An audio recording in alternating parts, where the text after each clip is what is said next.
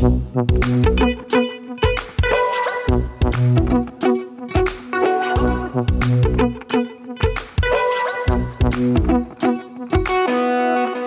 und herzlich willkommen zurück bei Praktisch Theoretisch, wie immer mit Stefan.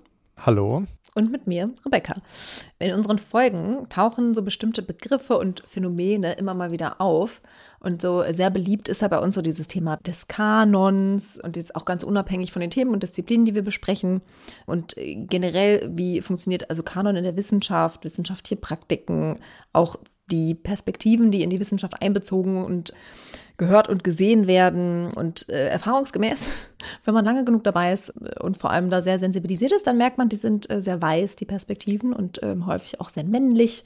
Und dann fragen wir, haben, haben wir uns so ein bisschen gefragt, was kann man eigentlich so innerhalb der Wissenschaft äh, vielleicht auch machen, um diesen vorherrschenden Perspektiven was anderes entgegenzusetzen. Ähm, und darum soll es heute gehen, um den äh, Blick der diese Problematiken ähm, sichtbar macht. Und dazu gehören zum Beispiel ähm, jetzt äh, wissenschaftlich gesprochen auch zum Beispiel postkoloniale Studien oder Gender Studies, also natürlich auch Disziplinen, die sich damit eben explizit auseinandersetzen. Natürlich kann man das auch unabhängig davon machen, aber das steht heute so ein bisschen im Zentrum. Und wir begrüßen dazu heute den Kulturwissenschaftler und Podcaster Sung Un Gang, der an der Universität zu Köln noch promoviert, wie wir eben schon geklärt haben. Ja, wir freuen uns, dass du da bist. Stell dich doch gerne nochmal selber ein bisschen vor. Danke für die Einladung. Ich bin Song Gang. Ich bin Doktorand an der Universität zu Köln im Fach Theater- und Medienwissenschaft.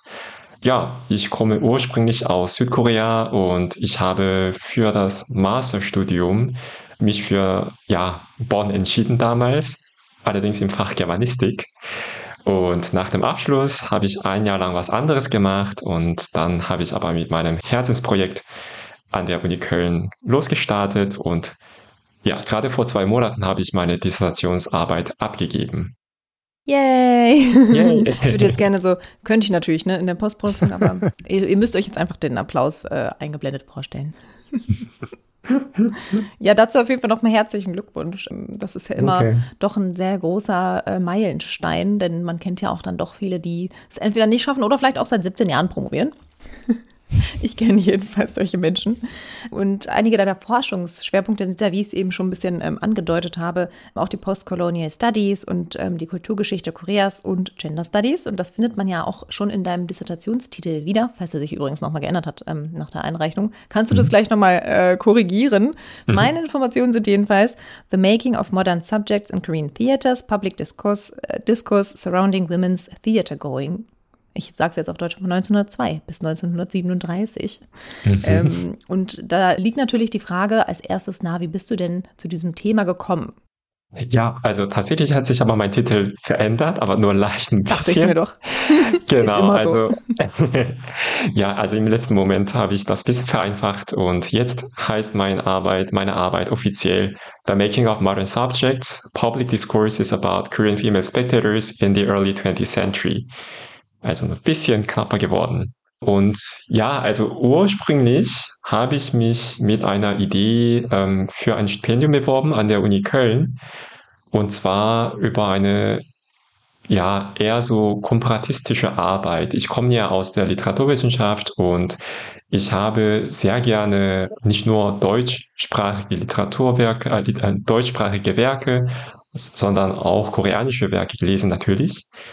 Und es gibt ein, ja, es gibt einen Roman aus dem Jahr 1934, was ein koreanischer Schriftsteller geschrieben hat, ähm, unter dem Titel Warum Nora das Puppenheim verlassen hatte. Und dieser Roman basiert auf das weltberühmte Dramastück von Henrik Ibsen, ein Puppenheim, oder auch häufig unter dem Titel Nora bekannt. Und dieser Schriftsteller hat quasi die Nachgeschichte von Nora geschrieben. Und zwar auf dem koreanischen Boden. Und dieser Roman hat mich sehr begeistert und ich wollte gerne einfach so unterschiedliche ähm, Nachgeschichten von Nora ähm, in meiner Dissertationsarbeit ähm, ausarbeiten. Aber schnell habe ich gemerkt, dass das als ein Theaterstück oder als eine Vorlage für ein Theaterstück gesehen werden sollte. Und ja, und dann habe ich auch nach dem ersten Semester Forschungsreise gemacht nach Korea und Japan. Ja, weil na klar, also wenn ich Aufführungen forschen möchte, dann brauche ich da bestimmte Quellematerialien. Also wenn es sowas gibt, überhaupt so Bühnenplan oder Regieanweisung oder ähm, Programme und ja, Tickets und so weiter und so fort. Und da habe ich aber ja entdeckt, beziehungsweise nichts entdeckt. Da hat ein Archivarin mich dazu geraten, ähm, dass solche Materialien im koreanischen ähm, Forschungskontext nicht ähm, zur Verfügung stehen. Denn Korea hatte mehrfache Kriegs- und auch Teilung des Landes und erst ab Ende 60er oder ab sogar Ende 70er Jahren hat man relativ gut archivierte Materialien für Theatergeschichte. Und da musste ich einfach auf andere Quelle ähm, fokussieren und das waren die alte Zeitungen, die alle digitalisiert worden sind in den letzten Jahren. Und dann habe ich da tatsächlich nach Berichterstattungen gesucht und gefunden über Theateraufführungen, natürlich auch von unter anderem äh, mein Puppenheim, aber auch viele anderen. Und dann habe ich gemerkt, dass da sehr, sehr häufig ähm, über die Zuschauer bzw. ZuschauerInnen ähm, die Rede war, statt was gerade auf der Bühne zu sehen war. Und am Anfang war ich total genervt. Ich wollte, ich wollte zuerst mal verstehen, was damals konkret auf der Bühne passiert ist und was, wie die Menschen darauf reagiert haben. Aber das Fokus war ein ganz anderes. Und dann habe ich überlegt, habe ich mir überlegt, okay, was kann ich da machen überhaupt? Und dann bin ich aber dazu gekommen, ähm, dieses Interesse einfach auch so in meiner Forschung zu reflektieren, nämlich die Menschen, die ins Theater gegangen sind. Und das war offensichtlich was ganz Neues, was ganz Aufregendes damals. Wann war das genau, als du das entdeckt hast? In, also in welchem Jahr ist dir das quasi dann, also hast du das quasi dann so ein bisschen in, diesen, in diese Richtung geändert? Ähm, also ich habe schon Sommer 2015 angefangen, alte Zeitungen zu lesen und auch alte Magazine dazu. Und ungefähr so ein Jahr später habe ich äh, festgestellt, dass, ähm, ja, dass mein Fokus auf Zuschauer und vor allem weiblichen ZuschauerInnen liegen sollte. Warum ich jetzt nachfrage, ich finde das nämlich voll spannend, dass das ist ja wie so, auch so, so Rezeptionsforschung, die ja eine Zeit lang gar nicht mal so viel gemacht wurde und dann in den Literaturwissenschaften aber wieder so ein bisschen so neu aufgeblüht ist sozusagen. Deswegen ist es natürlich mhm. irgendwie generell auch ganz, ganz passend eigentlich auch zum, zum Forschungs, also wie sich die Forschungswelt auch so ein bisschen verändert hat. Ich finde es natürlich, ich selber Literaturwissenschaftlerin, freue mich natürlich immer sowas zu hören und finde es auch einfach mega spannend, ähm, wie sich so ein Zuschnitt ändern kann, weil man eben zufällig so solche Dinge quasi im Archiv oder äh, in so alten Zeitungen findet. Das finde ich total interessant. Und auch nochmal zum Thema, habe ich ja auch schon, angedeutet, äh, Kanon, also auch so koreanische Literatur. In meinem Literaturwissenschaftsstudium, nope. Also das ist auch, und ne, also gerade in der vergleichenden Literaturwissenschaft, deswegen fand ich das Thema, also ne, wie du darauf gekommen bist, auch eine total schöne Geschichte. Also das möchte ich jetzt auch direkt lesen, die Nachgeschichte von Nora. Aber ich glaube, das zeigt es echt nochmal gut, wie, also wie sehr man auch von dem beeinflusst ist, was man halt kennt. Also du kamst halt quasi natürlich aus Korea und hast dann, also aus Südkorea und hast dann irgendwie diesen Zugang dazu natürlich auch gehabt, auch sprachlich und so weiter. Ne? Das ist halt echt, das sind immer wieder so Themen, ähm, dann sind wir schon voll drin, ähm, warum mhm. sich das immer lohnt, über sowas zu sprechen. Aber Stefan, du wolltest auch was fragen. Ja, ich wollte eigentlich fast also was ähnliches sagen, dass es super schön exemplarisch ist eigentlich, wie du jetzt zu diesem Forschungsthema gekommen bist, dass quasi die Archive, das ist mir als Historiker ja auch ganz vertraut, dass die Archive dir dann eben, ja, was vorgeben irgendwie, worauf, wo du dann deine Forschung dran anpasst oder auf was stößt, was du vorher eigentlich nie so antizipiert hattest. Eigentlich, ja, exemplarisch. So bin, sind wir, glaube ich, irgendwie alle zu unseren letztendlichen Dissertationsthemen gekommen. So lief es bei mir auch ungefähr. Ich wollte irgendwas zu Immobilien machen und bin jetzt bei den Auktionen gelandet. Auch über solche ähnlichen Wege. Mhm. Vielleicht können wir uns dem Thema nochmal so ein bisschen über die Zeit erschließen, weil in deinem ursprünglichen Titel war ja von einem ganz konkreten Zeitraum die Rede. Mittlerweile ist es dann ja Anfang des 20. Jahrhunderts und Korea war zwischen 1910 und 1945 ja eine japanische Kolonie und dein Zeitraum, äh, den du ursprünglich im Titel hattest, verweist ja aber auf einen, einen sehr spezifischen anderen Zeitraum, nämlich 1902 bis 1937. Mhm. Ähm, wie kam es, also wie ist denn so da der Bezug zu dieser Kolonialzeit und wie kam es dann zu diesem sehr doch spezifisch anderen Zeitraum, wenn der denn jetzt auch noch drin ist? Mhm. Ich muss immer zwei Dinge vorab erklären. Zum einen gab es auf der koreanischen Halbinsel vor Ende des 19. Jahrhunderts kein Theaterhaus, also kein Gebäude, wo Theaterstücke zu sehen waren, sondern fanden alle Spiele und Tänze und Konzerte draußen statt. Ja, auf dem Hof oder auf dem Marktplatz, auf der Straße und ja, Avant-Garden zum Beispiel. Also deshalb war es eine große Neuigkeit, als Ende des 19. Jahrhunderts die japanischen und auch chinesischen Händler nach Korea kamen und da Siedlungen gebaut haben und dort eigene Theaterhäuser gebaut haben. Das war eine große ähm, Erneuerung. Und zweitens galt es früher ganz strenge Trennung der Räume, nach, also je nachdem, welches Geschlecht man hatte. Also da auch wieder typisch so total binär gedacht, also Mann oder Frau. Und die beiden Gruppen durften eigentlich nicht denselben Raum teilen. Vor allem die in der höheren Schicht gelebt haben. Das galt als eine Tugend. Und mit dem ersten Theaterhaus, das von einem Koreaner gebaut wurde und betrieben wurde, das, öff das öffnete 1902. Das war quasi der, ähm, ja, das Anfangsjahr, das ich ursprünglich vorgesehen hatte. Und also mit dieser Eröffnung des ersten Theaters in Seoul veränderte sich rasch diese Raumordnung und soziale Ordnung und was, was man wo machen darf und nicht. Und also 1902 war quasi das Jahr, wo das erste koreanische Theater in Seoul aufgemacht hatte. Und 1937 ähm, kam von daher, weil da der Krieg zwischen Japan und China ausbrach, was dann später zum Pazifischen Krieg und dann auch im Anschluss dann zum Zweiten Weltkrieg, also Teil vom Zweiten Weltkrieg wurde. Und damit hat sich der Diskurs und Praktiken der ähm, Theateraufführungen und auch Theatergehens ähm, total verändert. Und natürlich hätte ich auch sehr gerne, wie häufig, ähm, entweder 1910 bis 45 genommen oder 1900 bis 1945. Aber um diese Vorgeschichte vor der Kolonialisierung, nämlich die Errichtung des ersten Theaterhaus ähm, und auch was dahinter auch passierte, mit aufzunehmen, musste ich das nach quasi hinten ein bisschen öffnen oder nach vorne ein bisschen öffnen. Und dann die Debatte ähm, ab 37 und Praktiken, die waren so viel wiederum. Und dann, ja, das tut mir auch langsam ein bisschen weh, also ähm, dass ich da so abrupt, abrupt enden musste, aber ansonsten hätte ich das nicht schaffen können. Also diese über 40 Jahre Zeit. Habil, ne? Habil, nein, Spaß. ja. Das muss natürlich in einem anderen, also ne, schon mal für alle, die sich für eine akademische Karriere interessieren, ähm, am besten mal ein ganz anderes Thema nehmen, ganz anderen Zeitraum, ganz anderen geografischen Raum. Nochmal nebenbei äh, Insights äh, from Academia. Aber das kann ich total verstehen. Also das hat auch das Problem, ne? Ähm, hat man ja häufig, dass man irgendwie so zwangsläufig aber irgendwo enden muss und sich denkt, aber da passiert noch so viel Spannendes danach und so. Aber also so wie du es jetzt äh, gerade eingeführt hast, äh, macht das ja total viel Sinn. Also es ist natürlich auch irgendwie ganz schöner, äh, also gerade so ein schöner Startpunkt, so 1902, erstes koreanisches Theaterhaus. aber da habe ich gemerkt, das funktioniert ja. nicht so, also weil davor auch schon einiges passiert ist. Und dann habe ich einfach das Klar, nach vorne ein bisschen hinführt, geöffnet. Ne? Ja. ja. Das, das war wahrscheinlich eine gute Entscheidung. Es ist auch schön diffus, so ein bisschen Early 20th Century, dann kann man es. Ja. Äh, ist schwerer auszusprechen für mich offensichtlich, aber funktioniert auf jeden Fall. Wir, wir hängen mal ein bisschen weiter an deinem Titel. Was genau verstehst du denn unter der Herstellung moderner Subjekte, also the, the making mhm. of modern subjects?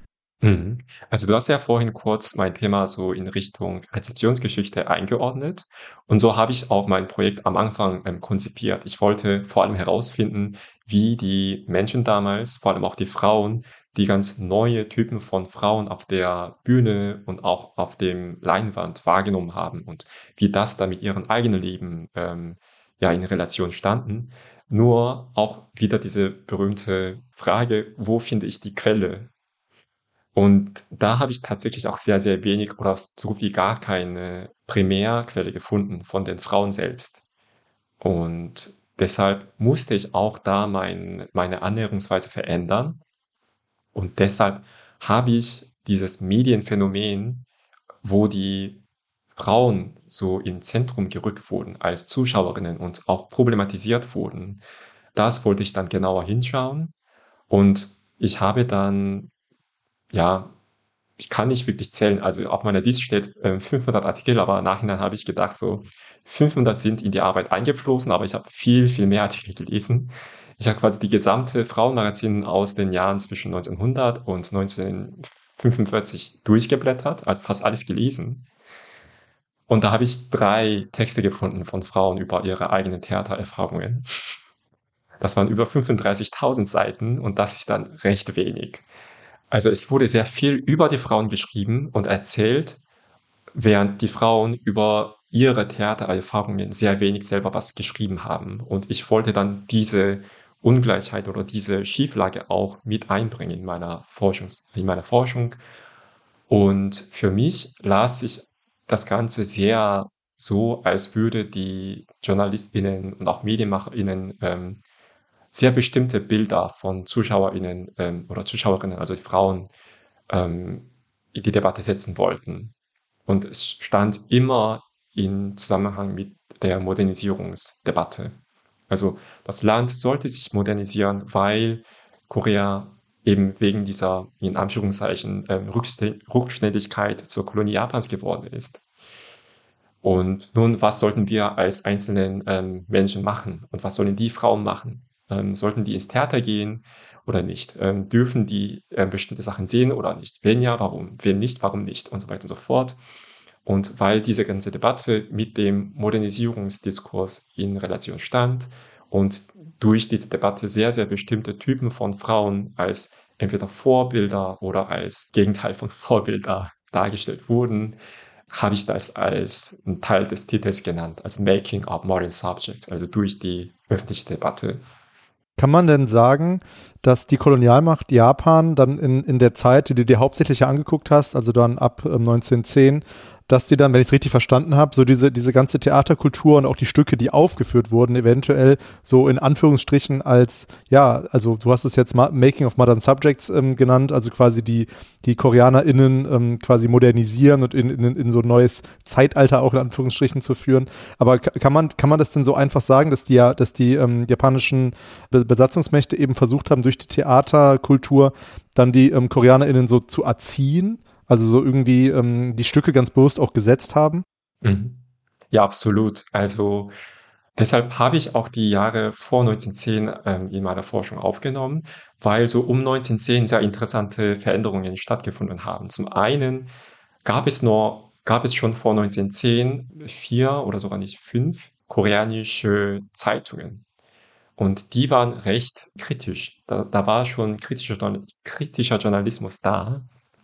Unter anderem wurde die japanische Besatzungsmacht oder japanische Mächte auch immer wieder kritisiert und da wurde auch aber sehr stark so aufklärerische Kampagne durchgeführt, was die Koreaner machen sollten. Mit der Kolonialisierung schaffte japanische koloniale Macht alle Zeitungen ab in Korea, außer, außer der einen Zeitung, die ironischerweise am, also am regimekritischen waren. Und die wurde dann quasi japanische äh, Propagandaorgane. Und mit diesem Wechsel fand auch ähm, ein Wechsel des Blicks auf Theater statt. Davor, wenn die Theater, äh, davor, wenn die Journalisten Theaterzuschauer kritisiert haben, das haben die häufig gemacht, weil das sowas wie Geldschwenderei war. Also, das waren aber häufig die höhere Beamten, japanische Geschäftsmänner oder reiche Söhne und und auch japanische Kollaborateur, muss man auch sagen. Nun, plötzlich 19, ab 1910 verschwanden diese ganzen Personen und da wurde stattdessen ganz gewöhnliche Menschen namentlich kritisiert, die ins Theater gegangen sind. Also da, da fand eine Umfokussierung statt. Zum einen das, zum anderen, wie du auch zu Recht gesagt hast, Stefan, die japanische Besatzungsmacht wollte durch das Theater auch die Menschen umerziehen oder assimilieren. Und sie hatten auch japanische Gattung von Theater äh, namens Shinpa, das heißt wörtlich übersetzt neue Welle, als die erzieherische, die aufklärerische, die moderne ähm, Theatergattung etablieren in Korea. Und da fand auch sehr interessante Debatte statt durch diese Zeitung. Also ja, kann ich weiter erzählen, aber zuerst mal höre ich hier auf. Und was waren die Inhalte dieser Stücke? Was wurde da jetzt aufgeführt, wenn man wahrscheinlich dann nicht nur im Anschluss an Henrik Ibsen und, äh, und, und das Puppenheim, sondern da wurden wahrscheinlich ganz andere Stücke dann aufgeführt. Mhm. Also aufgeführt wurden häufig die sogenannten Zeitungsromane oder die Romane, die in der Tageszeitung serialisiert, also in Stückweise über mehrere Monate lang hinweg ähm, publiziert worden sind. Und das war auch eine Marketingstrategie, weil diese Zeitung verlor rasch an Popularität und somit war diese Zeitung als Propagandaorgane äh, nicht mehr so attraktiv. Und diese Art der Publikation von Romane war bereits in Japan bewiesen als ein Erfolgsrezept. Und das wurde dann auch schnell in Korea umgesetzt. Und da haben die japanischen oder in Japan trainierten koreanischen Journalisten japanische Romane, also Zeitungsromane dann übersetzt oder adaptiert ins Koreanische. Und häufig ging es um Liebesgeschichten, also zwischen Mann und Frau. Roman als eine ähm, moderne Gattung war auch eine neue Erscheinung in Korea übrigens. Es gab davor auch längere fiktionale Geschichten, aber so bestimmte Strukturen, Thematiken, die kamen auch alle um dieser Zeit. Und es handelt sich häufig um Liebesgeschichte, tragische Liebesgeschichte und im Zentrum standen häufig die tugendhaften, aber tragische Frauenfiguren oder Charakter. Ja. Aber die mussten tugendhaft sein, ne? Genau. Nicht so ja. wie Madame Bovary oder so. Nee. Das ist jetzt vielleicht ein bisschen eine, eine mh, mm, gemeine Frage, weil sich deine Arbeit natürlich auf einen bestimmten Zeitraum erstreckt. Aber äh, kannst du das, also zumindest abschätzen, hat diese doch ja doch bewegte Theatergeschichte eigentlich auch Auswirkungen noch auf die heutige Theaterlandschaft? Oder würdest du sagen, das ist eigentlich, kann man davon nichts mehr sehen? Oder gibt es irgendwie wie so, wie so Rückstände davon, die man irgendwie noch in bestimmter, vielleicht auch Aufführungspraxis oder in der, vielleicht auch sogar in der Rezeption von, wie das auch in Zeitungen beschrieben wird? Das ist jetzt eine sehr weite Frage, aber irgendwie kam ich da gerade drauf, hat mich interessiert. Mhm. Also ich sehe schon da Parallel, äh, Parallelen, vor allem weil eben das Theater als Institution damals entstanden ist und damals auch so Theater gleichzeitig, fast gleichzeitig so Theaternomierungsdebatte stattfand, gerade auch mit dieser Schimpa-Theater. Danach fanden immer wieder ähnliche Debatte statt und immer wieder die vorigen Bewegungen quasi nicht komplett ausgelöscht, aber äh, in Frage gestellt. Und Theater war so um 1920er Jahren bereits eine Form der widerständlichen nationalistischen ähm, studentischen Bewegung vor allem. Und dieser Fokus, vor allem studentische und dieser Anspruch auf höhere Kultur, ähm, Alternativkultur, das ist sehr stark geblieben in Korea. Also in Seoul, in der Hauptstadt von Südkorea, gibt es eine Straße namens Taehangno. Das ist wörtlich übersetzt Universitätenstraße. Da waren früher berühmte Hochschulen da in der Nähe und das war gleichzeitig auch Theaterstraße. Das sind heute immer noch viele so Theater, Kleintheaters, die ja so anspruchsvolle, in Anführungszeichen, Theaterstücke aufführen. Aber mittlerweile gibt es auch natürlich viele kommerzielle Theater. Ich habe auch noch eine Frage, die uns wieder zurückführt in der Untersuchungszeit. Und zwar, ähm, vielleicht habe ich das noch nicht genau verstanden, vielleicht hast du es auch noch nicht so explizit gesagt, aber Warum siehst, also was macht die Frauen denn besonders interessant für deine Untersuchung, aber auch für, ja, also genau, für deine Untersuchung? Mhm. Denn ähm, mir scheint ja so, wenn ich das, ähm, also hast du ja auch schon gesagt, dass es dann um diese quasi Top-Down-Erziehung ging oder um, die, um diese Beeinflussung durch Theater. Aber warum, was macht denn die Frauen da besonders interessant als, ähm, als Untersuchungsgegenstand oder als, ähm, ja, als für deinen Fokus? Mhm. Ich glaube, die öffentliche Aufmerksamkeit, die die Frauen ähm, zugezogen haben, ähm, stammt von daher, dass die, vor allem die von der höheren Schichten, davor von dem öffentlichen Blick komplett geschützt waren. Also das, also die räumliche Trennung, die ich zu Beginn erklärt habe, galt auch für äh, Blickkontakte. Also die Frauen durften nicht gezeigt werden. Das heißt, also die haben sich auch mit ganz langarmigen Mantel sich komplett verhüllt, wenn die auf die Straße gegangen sind. Und Ende des 19. Jahrhunderts gab es in der Hauptstadt auch, wie nennt man das, Ausgehverbot für die Männer ähm, in der Nacht, damit die Frauen im Dunkeln gegenseitig besuchen konnten oder durch die Straßen spazieren konnten. Also in der Dunkelheit, weil sie eben nicht gesehen, würden, gesehen werden sollten. Nun mit dem Theater oder Theaterhäuser waren die plötzlich in demselben Raum wie alle andere. Und deshalb, das ist meine Beobachtung, deshalb zogen die automatisch die Aufmerksamkeit der anwesenden Menschen, aber auch der Journalisten. Zum einen das. Zum anderen, gerade mit der Kolonialisierung wurde ein Konzept sehr beliebt in Korea. Das heißt, soziale Erziehung. Und man denkt ganz, vor allem im deutschen Kontext, dann direkt an so Sozialpädagogie. Aber es war was anderes. Also das war ein Konzept, das tatsächlich wohl aus Japan entwickelt wurde und das sollte wohl Schulerziehung und Erziehung zu Hause ergänzen.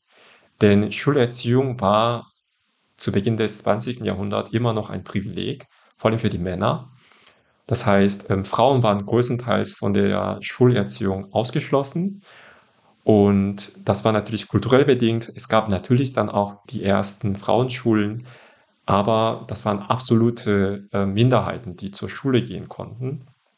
Das war dann eine Herausforderung für die Kolonialmacht, denn sie haben natürlich durch die, diese regelmäßigen ähm, Unterrichten versucht, koreanische Menschen so zu formen oder umzuformen, wie es ihren Politiken passt. Und deshalb hat Japan unterschiedliche Wege ähm, sich über, überlegt, wie sie dann anderen Menschen, die nicht in der Schulerziehung sind, erreichen konnten. Und eins davon war tatsächlich Theater. Also Theater wurde dann als ein Ort der sozialen Erziehung gesehen. Und das beinhaltet nicht nur inhaltlich, nicht nur Wissen zu vermitteln, sondern wie jemand in so einer öffentlichen, in so einem öffentlichen Raum zu verhalten hat. Sehr, sehr wichtig. Und wie diese Frauen dann auf diese japanische Gattung von Theater zu reagieren haben. Und da stellt er dann auch sehr große Hervor ähm, Herausforderungen, weil diese Gattung, wie gesagt, häufig eine Tragödie war und die Frauen selten ins Theater gegangen sind davor, aber eben ab 1910 wurden die Frauen auch als die ZuschauerInnen ähm, sehr aktiv geworben durch die Zeitungsannoncen. Und davor waren die schon immer im Theater, aber die Theateranzeige haben immer nur die Männer als Zuschauer appelliert. Sie haben nie sehr geehrte Damen und Herren oder liebe Zuschauer, Zuschauerinnen geschrieben, sondern immer nur sehr geehrte Herren. Und ab 1910 verändert sich das. Und das zeigt auch einmal deutlicher, dass, dass die Frauen aktiv als Zuschauerinnen geworben wurde und aber auch sehr bestimmte Art und Weise zu reagieren hatten, nämlich heulen, weil diese Stücke so emotional sind, so berührend sind. Sollten die Frauen das sehen und dann heulen, und da gibt es auch sehr viele Schilderungen, wie die Frauen ja kollektiv geweint haben, weil sie so berührt sind von diesem Stück. Aber es gibt auch zu gleichen Theaterstück interessanterweise komplett andere Geschichte, nämlich wie die Frauen da auch in ernsthaften Szenen oder wo sehr, sehr Tragisches passiert, einfach laut losgelacht haben. Und die Wahrheit liegt irgendwo dazwischen, glaube ich. Aber eben diese emotionale Assimilation, diese emotionale Affektiertheit, das war ein Weg, den die japanische Kolonialmacht gesehen hatte, spezifisch für die Frauen, für die Assimilierung und auch dann koloniale Zubild werden. Ich finde das irgendwie so verrückt. Dieses Making-of ist ja auch schon dann so eine Art, also irgendwie werden sie dann sichtbar, die Frauen, mhm. aber haben halt trotzdem keine, also können trotzdem nicht frei agieren. Das ist irgendwie so, ich, ich finde, die, also dieses Zusammenspiel mit diesem Titel The Making of, also man, man lässt sie plötzlich so in den Ring steigen, aber sie dürfen trotzdem eben nur das machen, was man von ihnen erwartet. Also es ist irgendwie so ein ganz, also, mhm. also schön von der Figur her, aber natürlich total absurdes ähm, Paradoxon irgendwie. Mhm. Aber das Interessante ist, ist, Natürlich wurde es von ihnen erwartet, so tugendhaft und total korrekt ähm, sich zu verhalten. Das haben die aber auf gar keinen Fall. Also sie haben da alles gemacht. Die haben eben dieses Konzept von fokussiertes Zuschauen, äh, ruhig sein, das ist auch was ganz Historisches. Das ist nicht von Anfang an das Selbstverständliche gewesen, sondern im koreanischen Kontext ähm, erst ab 1930er Jahren und in Japan auch zur ähnlichen Zeit.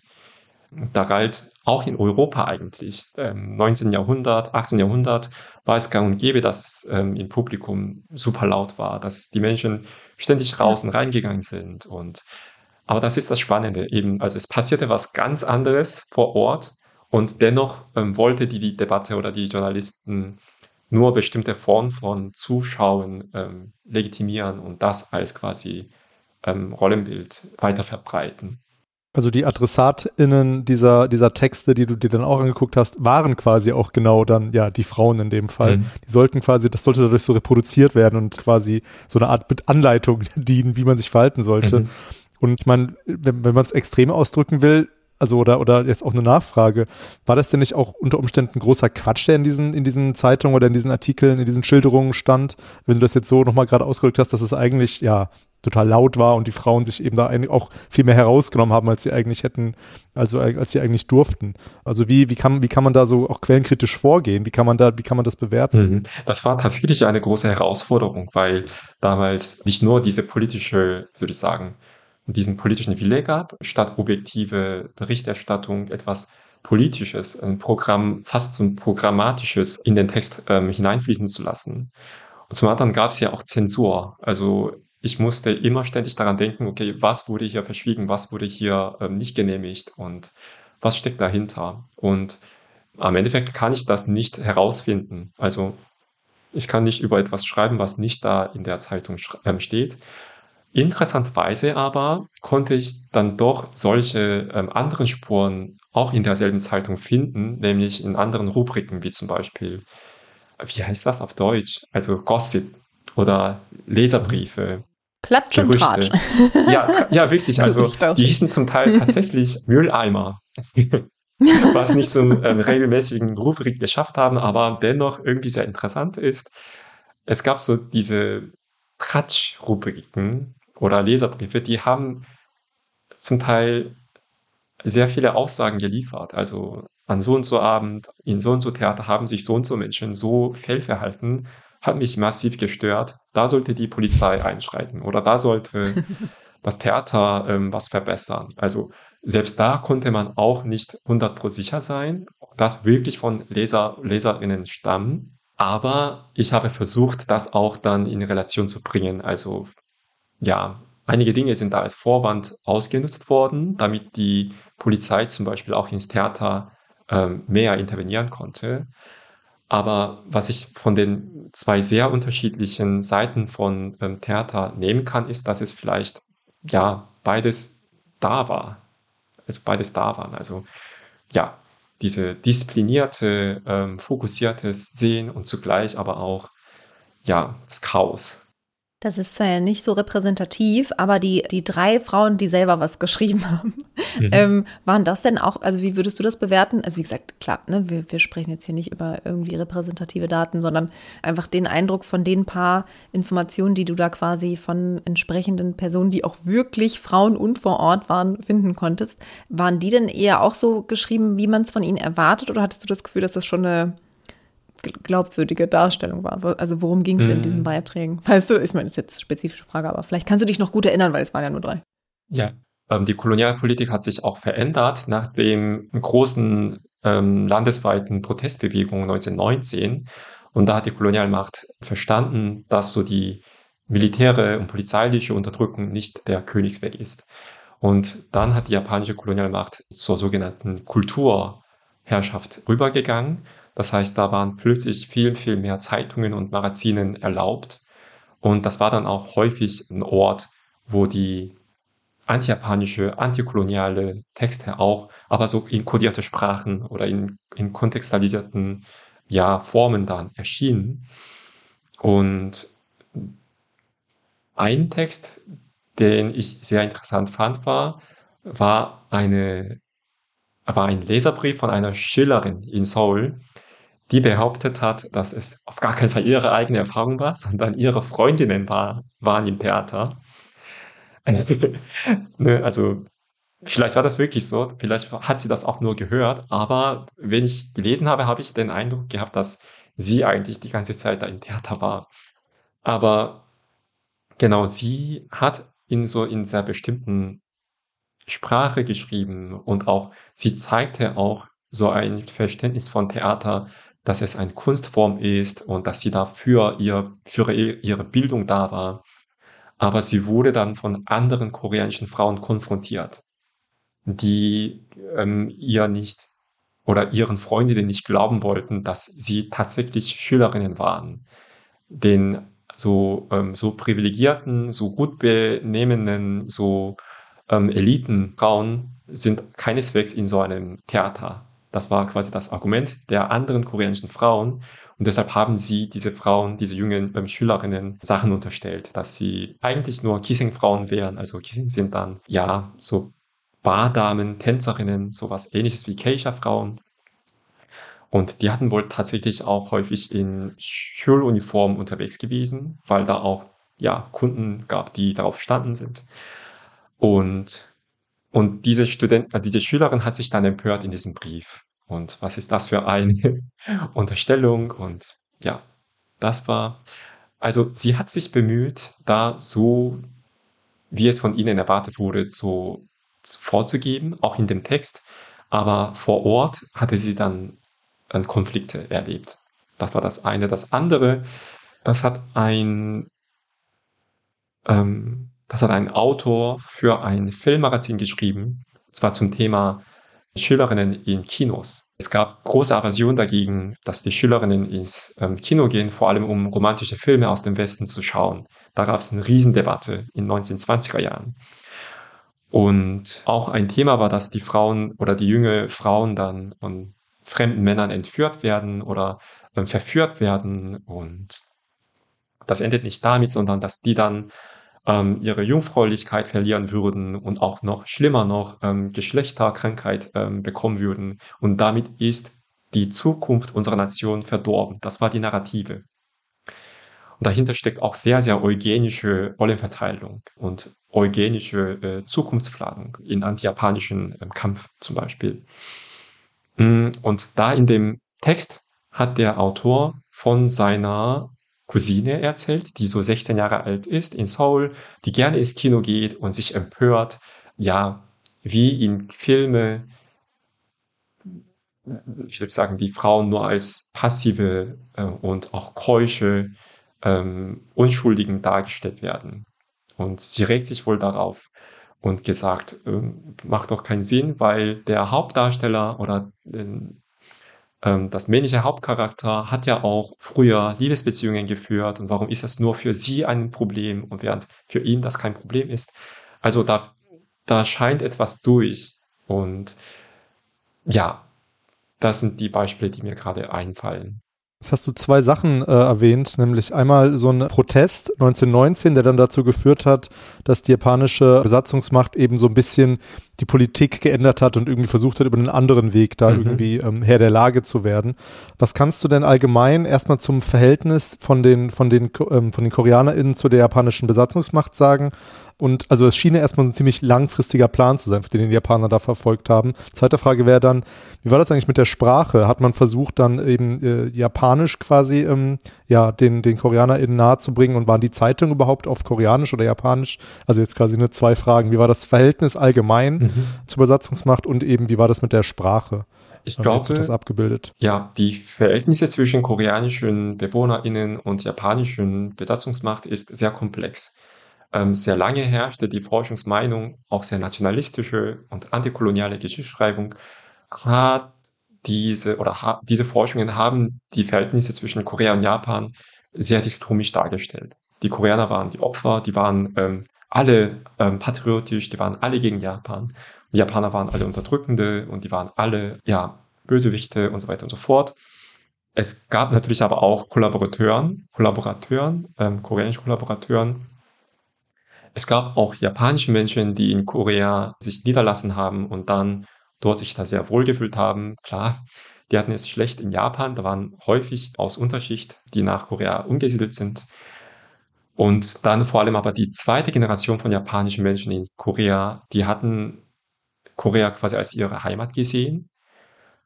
Man muss aber auch sagen, dass zwischen ihnen und koreanischen Menschen dann doch sehr wenig Kontakte gab. Also aber im Alltag gab es wohl auch doch hier und da Kontakte. Und man kann das nicht nur so dichotomisch darstellen. Das ist auch der Grund, warum ich diese Arbeit so geschrieben habe. Denn selbst in der Theater- und Kulturgeschichte war lange ähm, quasi die Grundvoraussetzung oder dass Theatergeschichte, vor allem die koreanische ZuschauerInnen, alle Patrioten gewesen sein sollten was aber laut Quellenlage nicht stimmt. Die waren manchmal einfach uninteressiert an Theater, äh, an, an Politik. Manchmal waren sie als die SpalterInnen der Nation dargestellt und führte auch zur Debatte. Hm, lange Rede, kurzer Sinn, sehr komplex, komplexe Verhältnisse zwischen koreanischen und japanischen Menschen. Und es gibt in den letzten, auch ja, seit den letzten 10, 20 Jahren gibt es da auch sehr äh, spannende Forschungen dazu. Also wie die Verhältnisse vor allem im Alltag ähm, stattgefunden, also wie die Verhältnisse zwischen koreanischen Menschen und japanischen Menschen im Alltag ähm, aussah. Und die Sprache, mh, hm, die Zeitungen erschienen nach wie vor auf Koreanisch, weil in Korea eigentlich so zweierlei Schriftsysteme gab. Einmal Chinesisch, also klassische Chinesisch für die gebildeten Klasse und einmal für die Frauen und Kinder, das war äh, tatsächlich so koreanische Schriftsprache, also Schriften, die auch erst im 15. Jahrhundert ähm, entwickelt wurde von einem König. Und lange galt diese Schrift als die niedere, die weniger gebildetere, die unwichtige. Aber um Ende des 19. Jahrhunderts fand der Umdenken statt und man wollte dann Bildung für so viel wie möglich ähm, ermöglichen. Und dann hat man dann diese Einfachheit der Schrift entdeckt.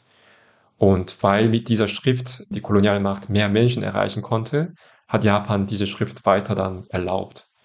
Und vor allem daran kann man auch feststellen, welche Artikel für Frauen gedacht waren, welche für eher ähm, gebildeten Menschen hm. oder Männer.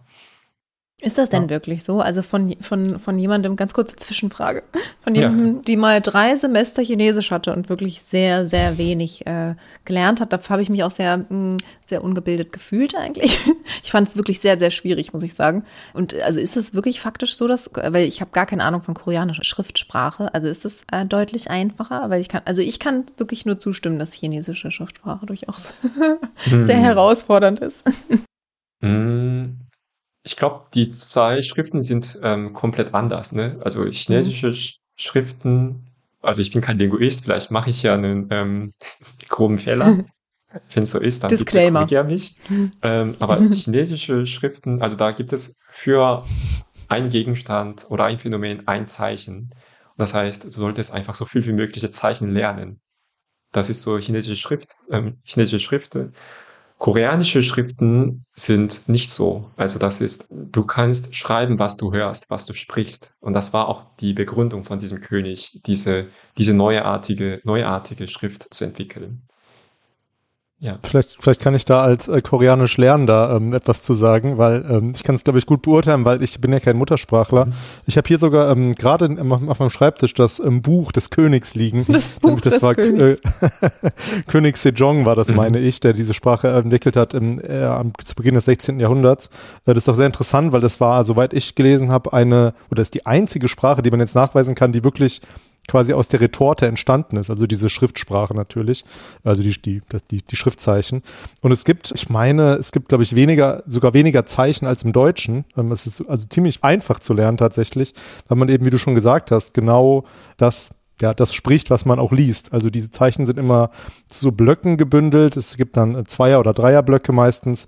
Und ähm, wenn man die Zeichen lernt, dann ist die Sprache ziemlich leicht, glaube ich, zu lesen. Man kann das angeblich auch nach YouTube-Videos, auch nach 90 Minuten, kann man schon diese, die Zeichen eigentlich alle lesen. Das würde ich jetzt nicht sagen, 90 Minuten. Ich habe ungefähr eine Woche gebraucht und kann jetzt eigentlich viel besser lesen, als ich sprechen kann natürlich. Also das ist auf jeden Fall im Vergleich zum Chinesischen, wo ich jetzt keine Ahnung von habe, ähm, ist es, glaube ich, schon sehr machbar, das Lernen, was natürlich auch ähm, ja super ist, um, um die Sprache zu lernen. Mhm. Und ich würde das gar nicht so, ne, wie jetzt damals wurde es eher so als Nachteil ausge, äh, ausgelegt. Heute ist es ja total super und das hat, glaube ich, die die koreanische Kulturbehörde, die das Buch ja auch rausgegeben hat, auch für sich erkannt, dass die Sprache dadurch so attraktiv auch äh, ist für so viele äh, ja zu lernen, weil man da eben ähm, ja, mhm. weil man da eben nicht so viel äh, nicht gegen nicht so viele Widerstände ankämpfen muss, wie jetzt zum Beispiel im Chinesischen, wo es ja viel auch auf die, um die Tonhöhe mhm. geht, glaube ich. Mhm. Ähm, das ist im Koreanischen, soweit ich weiß, nicht so. Ähm, also ich glaube da natürlich ist die Betonung da auch wichtig, aber ähm, wenn man einigermaßen lesen kann, wird man hoffentlich verstanden. so ist es, ja. ja. Da habe ich hier einen kleinen Sprach, Sprachexkurs.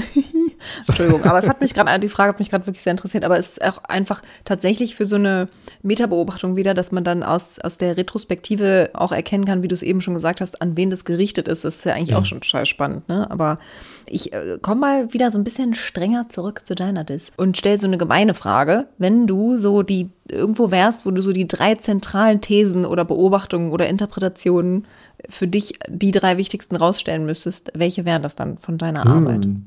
Okay. So ein Elevator-Pitch. Schon mal, schon mal genau, ein Elevator-Pitch, ähm, schon mal für die Disputation oh. auch. Ne? Kann man ja. vielleicht gebrauchen. Ja, ich muss tatsächlich ein bisschen überlegen.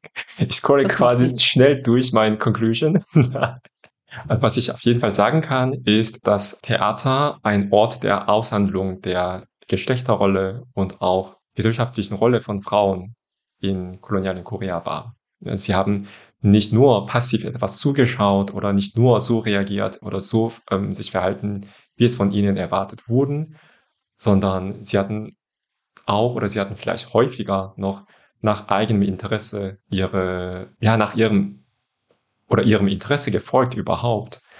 Und sie haben bei weitem nicht nur zugeschaut, sie haben auch Benefizkonzerte organisiert als ähm, AkteurInnen und sie haben auch ähm, Geld gespendet. Und so haben sie ihren Platz in der kolonialen oder kolonialisierenden Gesellschaft ähm, etabliert. Und es mag sein, dass diese Frauen nicht die Widerstandskämpferinnen waren, wie die patriotischen oder nationalistischen ähm, Intellektuellen von ihnen erwartet hätten. Aber ähm, für sie, für die Frauen war es wichtig, dass sie diese Chance hatten und diese Chance ausnutzen konnte. Theater als Plattform also benutzen konnte. Und zum anderen ein wichtiges Thema für meine Arbeit ist, ist sogenannte koloniale Öffentlichkeit, also Colonial Publicness. Es gibt in der koreanischen Geschichtswissenschaft eine Riesendebatte darüber, über die sogenannten koloniale Modernität zum einen, zum anderen koloniale Öffentlichkeit. Wenn ich das ganz, ganz grob unterbreche, geht es darum, ob man die Veränderungen während der Kolonialzeit als überhaupt Modernisierung oder Entwicklung sehen kann oder nicht und ob es so etwas wie Öffentlichkeit während der Kolonialzeit gab oder nicht. Es mag sehr banale Frage sein, aber wenn man aus dem kolonialen oder wenn man aus einem kolonialisierten Kontext kommt, haben diese Fragen sehr wichtig, also eine große Wichtigkeit. Es hat auch viel mit der historischen Aufarbeitung ähm, von Seiten der Japans zu tun, ähm, was diese wissenschaftliche Auseinandersetzung auch so ein bisschen erschwert, weil sobald man etwas Positives über die Zeit ausformuliert, wird das dann sofort als Argumente für koloniale Herrschaft ausgenutzt. Und deshalb ist es schwierig, das ist die Schwierigkeit. Hm, koloniale Öffentlichkeit ist ein Konzept, das ein Historiker namens Yun Hedong so um 2003, 2004 berühmt gemacht hat aus Korea. Und er hat gesagt, klar gab es in der kolonialen Zeit in Korea keine diese idealisierten Form von Öffentlichkeit, wie im westlichen Kontext ähm, häufig gesprochen wird, wo die ähm, Bildungsbürger ja ganz offen, unbeschränkt äh, über alle möglichen Thema, ähm, Themen sprechen können und dann äh, gesellschaftliche Konsensus äh, bilden konnten. Das gab es nicht. Aber es gab auch Momente des Politischen, was nicht unbedingt ähm, zu dem dichotomischen pro-japanischen oder anti-japanischen Politik gehört haben. Und Theater hat er interessanterweise auch als ein Ort solcher ähm, kolonialen ähm, Öffentlichkeit gezählt.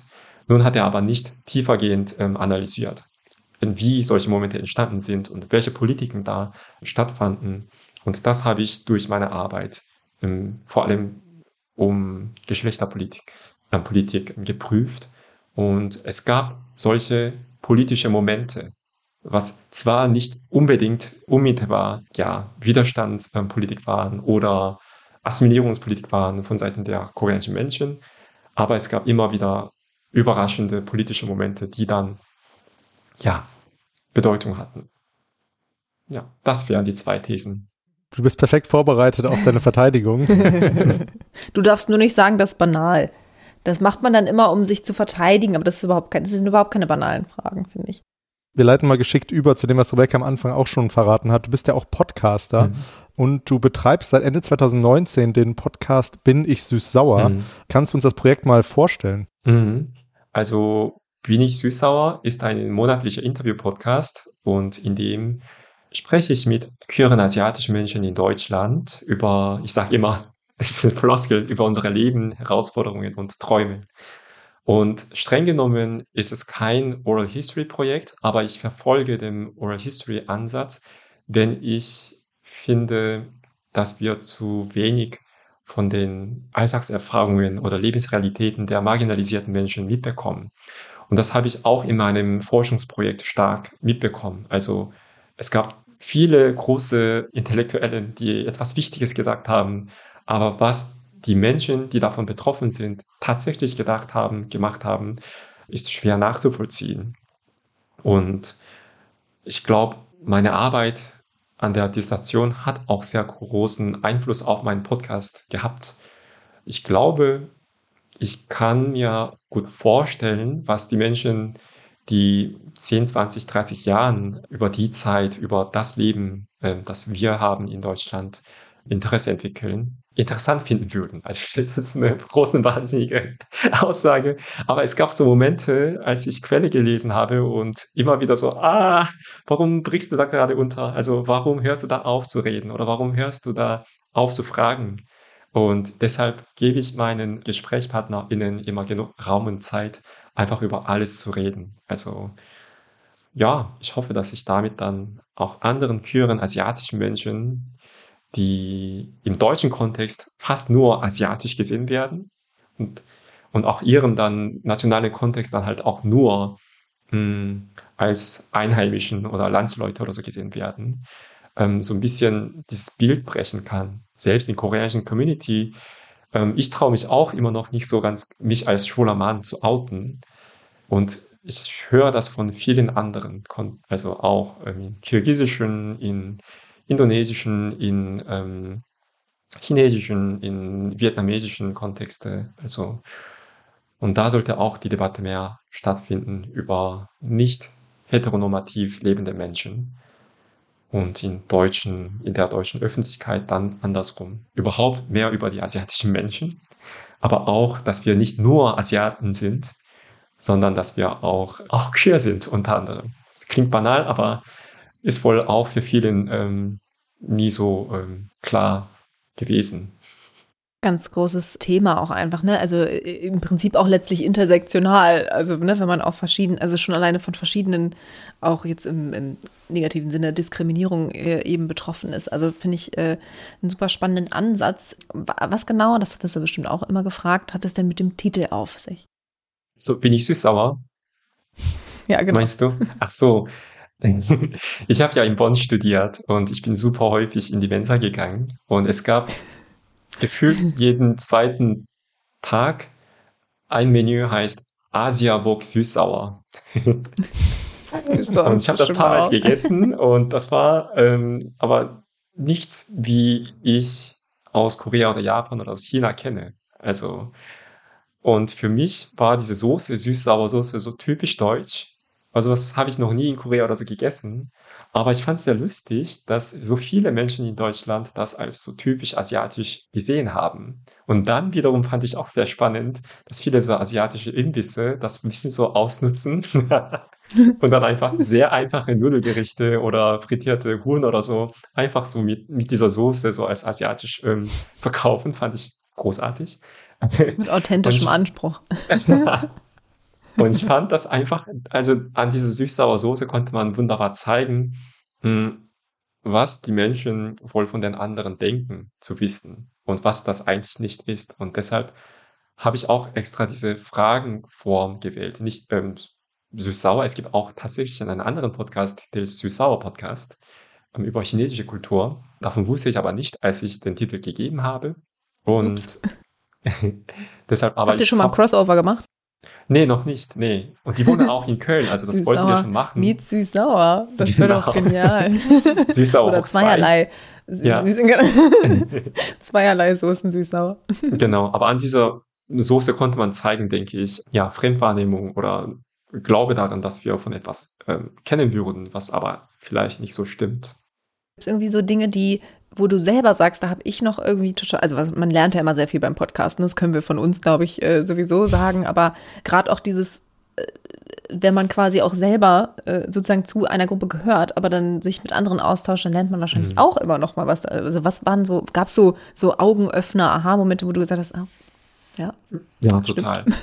Vor allem, ähm, ich habe früher in einem mehrgenerationellen Küren Wohnprojekt gewohnt und da wohnten überwiegend schwule Männer, lesbische Frauen, also die Cisgender-Menschen.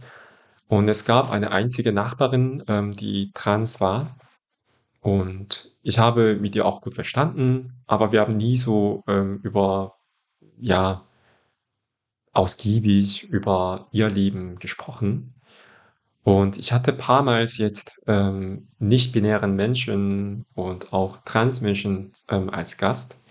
Und da habe ich selber gemerkt, wie voraussetzungsvoll ich an ihnen herangegangen bin und wie sehr ich immer versuche, Gemeinsamkeit festzustellen Und das aber in dem Kontext schon problematisch sein kann, denn jede und jeder und alle Personen erleben ganz unterschiedliche ähm, Herausforderungen. Und wenn ich sage, ah ja, das habe ich auch so erlebt oder ach, das kenne ich auch in meinem Kontext, das heißt ja eigentlich für sie nicht wirklich etwas. Also eigentlich sollten sie noch mehr Raum bekommen, aus ihren Perspektive ähm, Dinge zu erzählen. Und das hatte, ja, das hatte eine Person, die eine Folge von mir gehört hatte, problematisiert und ich habe versprochen, ja, extra Folge zu produzieren, wo nur nicht-binäre Menschen untereinander sprechen können. Wegen der dies bin ich immer noch nicht dazu gekommen. Ich hoffe, dass ich das noch in diesem Frühjahr schaffen kann. Und wie bist du auf die Idee gekommen, überhaupt jetzt äh, zu podcasten? Du hast uns jetzt schon so inhaltlich, äh, ist es irgendwie uns, glaube ich, klar geworden, wie du auf das Thema irgendwie kamst. Aber warum podcasten? Warum hast du keinen Blog gestartet oder so? Also warum lag das für dich nah, ähm, ins, ins, oder ein YouTube-Channel, ins Mikro zu sprechen? Ähm, hattest du da vielleicht auch Podcast-Vorbilder oder ja, wie kam das? Nee, interessanterweise habe ich ähm, vor meinem eigenen Podcast eigentlich gar keinen Podcast gehört. Also ich hatte schon immer das vorgeträumt, dass ich eine Zeitschrift für die migrantischen Menschen in Deutschland herausgeben möchte. Also auch gerne mit Fehlern, also nicht, nicht ganz durchlektorierte Texte einfach so zu publizieren. Aber ich habe so mitbekommen, dass es enorm viel Arbeit bedeutet. und etwas zu publizieren, muss man ja auch irgendwoher Geld haben. Und dann habe ich die Idee ganz aufgegeben und dann gab es auch einen Vorfall 2019, dass eine deutsche Baumarktkette so unmöglich rassistische und sexistische Werbung mhm. mit einer asiatischen Frau ähm, gesendet hatte. Und ich habe dazu einen Text geschrieben und Petition gemacht und die Werbung wurde dann tatsächlich nach dem deutschen Werberat rausgenommen, sozusagen. Oder die, oder die, das Unternehmen hat aufgehört, das auszusenden. Aber das hat mich dann zum Denken geführt, dass ich gerne etwas tun möchte, bevor so etwas nochmal passiert. Also Reaktion ist super anstrengend. ich wollte lieber agieren statt reagieren. Und dann habe ich die Ausschreibung von Spotify SoundUp Workshop gesehen, wo quasi ja von A bis Z über Podcast innerhalb einer Woche beigebracht wurde, auch mit dem Thema dann queeres Leben. Und da dachte ich, okay, das passt wunderbar, ich mache das. Und ich habe mich mit der Idee beworben und wurde genommen und mit neun weiteren dann eine Woche lang das gelernt und hat mir Spaß gemacht. Also Bequemlichkeit, ja, ich muss nicht ähm, schreiben oder korrigieren lassen, denn obwohl ich auch lange jetzt in Deutschland lebe und auch wissenschaftlich arbeite, Text schreiben ist immer noch für mich eine Herausforderung und ich mache mir super viel Gedanken, ob ich jetzt korrekt mich ausgedruckt habe oder ob da ein Fehler drin steht. Und ich glaube, damit werde ich einfach mein Leben lang kämpfen. Und ich wollte das zumindest in dem Projekt nicht haben. Und deshalb wurde es Podcast. Ich finde es aber eine sehr schöne Idee. Es gefällt mir, die, die Zeitschriftenidee mit den nicht, äh, nicht Korrekturen und so. Das finde ich sehr, sehr schön. Mhm. Vielleicht machst du es ja doch mal irgendwann, so als Special Edition oder zum Geburtstag vom Podcast oder so. Ja. Das kann ich wieder super überleiten. Das, das haben wir schon übers Schreiben geredet. Hm. Lass uns doch übers, wie kriege ich das jetzt hin, hm. übers Lesen sprechen oder so irgendwie. Kommen wir jetzt zu unserer ähm, berühmt-berüchtigten letzten Frage oder ja, fast letzten Frage. Wir haben noch, glaube ich, ein paar, eine kleine Literaturanschlussfrage vielleicht noch. Aber ähm, was hast du denn zuletzt gelesen? Mhm. Ich habe tatsächlich ein Kapitel aus dem Forschungsband Queer Korea gelesen. Der Herausgeber ist Todd Henry. Er ist ein äh, Assistant Professor an der UC San Diego er ist Historiker, vor allem über Kolonialzeit und also koreanische Geschichte. Und er ist auch selber schwul und der hat diesen Band herausgegeben. Und ich stehe mit ihm in Kontakt und er hat mich gebeten, die koreanische Übersetzung von seinem Chapter, also seinem Kapitel, durchzugehen und ähm, Vorschläge zu machen. Und deshalb habe ich das Kapitel jetzt einmal auf Koreanisch, einmal auf Englisch gelesen. Und ich fand es sehr spannend quasi auch schon der erste Literaturtipp, aber da geht auch unsere nächste Frage noch hin. Jetzt haben wir über so viele Themen heute gesprochen. Hast du denn da ähm, für die interessierten HörerInnen noch ein paar Tipps? Also zum einen, koreanische Geschichte, Kolonialzeit, vielleicht auch äh, unmittelbar zu deinem Thema, was wahrscheinlich ein bisschen schwieriger wird. Mhm. Das wäre erstmal eine Frage. genau, wir warten auf die Dis. Und die andere Frage wäre, ist, hast du auch schon ähm, Literatur erwähnt, aber gibt es denn aktuell auch vielleicht südkoreanische Literatur mhm. oder nordkoreanische, die man sich durchlesen sollte, deiner Meinung nach? Also mhm. das sind quasi einmal Sachbücher, einmal Literatur. Mhm. Also das Ding ist, wie gesagt, auf Englische oder Deutsche gibt es sehr, sehr wenig Forschungen zu koreanischen Theater oder Theatergeschichte. Und dazu noch Schwerpunkt auf ZuschauerInnen, das ist sehr schwierig. Also auf mhm. Koreanische gibt es viele wirklich gute Studien. Und allgemeiner, also jetzt so Überblicke über die Zeit, über die wir gesprochen haben, ähm, mhm. gibt es da vielleicht etwas, damit man da ähm, ja vielleicht einsteigen kann erstmal und dann vielleicht auch Koreanisch lernen möchte ja. und, die, und die anderen Texte zu lesen? Jetzt, tatsächlich fällt mir jetzt das andere Buch von Todd ein. Heißt ähm, Assimilating Soul. Und Todd hat eine super spannende und super gute Geschichte von Staatspolitik oder Staatsentwicklung geschrieben zwischen 1910 und 1945. Und auch seine Annäherungsweise fand ich sehr spannend, weil er nicht dieses Top-Down-Approach wiederherstellt, sondern er auch diese Falschungen der subalternen Subjekten in Raumordnung genau analysiert. Und meine, meine eigene Arbeit wurde davon auch sehr, sehr viel beeinflusst und deshalb bin ich überhaupt mit Todd in Kontakt getreten. Und ja, als Simulating Soul kann ich wirklich allen ans Herz legen. Auch sehr spannend geschrieben über wie quasi die Räume die Menschen geformt haben und wie dann aber die Menschen immer davon abgewichen haben und wie das dann halt ähm, die große koloniale Politik dann doch manchmal ins Schwanken gebracht hat. Das ist mein Sachbuchempfehlung und koreanische Literaturempfehlung. Hm. Auch sollte er auch auf Deutsch oder Englisch sein. Ne? Wahrscheinlich. Wäre ja. wahrscheinlich. Macht es ah. schwieriger, ne?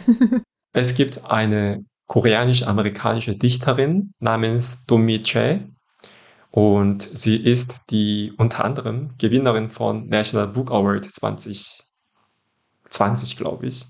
Und sie hat Gedichtbänder publiziert, die sich mit koreanischen Geschichte beschäftigen. Das Besondere ist, dass ihr Vater seit der Kolonialzeit Fotojournalist war und der hat durch, durch das 20. Jahrhundert hat er die wichtigen Orte der koreanischen Geschichte immer abfotografiert oder gefilmt sogar. Er war auch in Vietnam. Er hat Kriegsberichterstattung gemacht. Er war auch an der nordkoreanischen Grenze, bevor es ganz dicht war.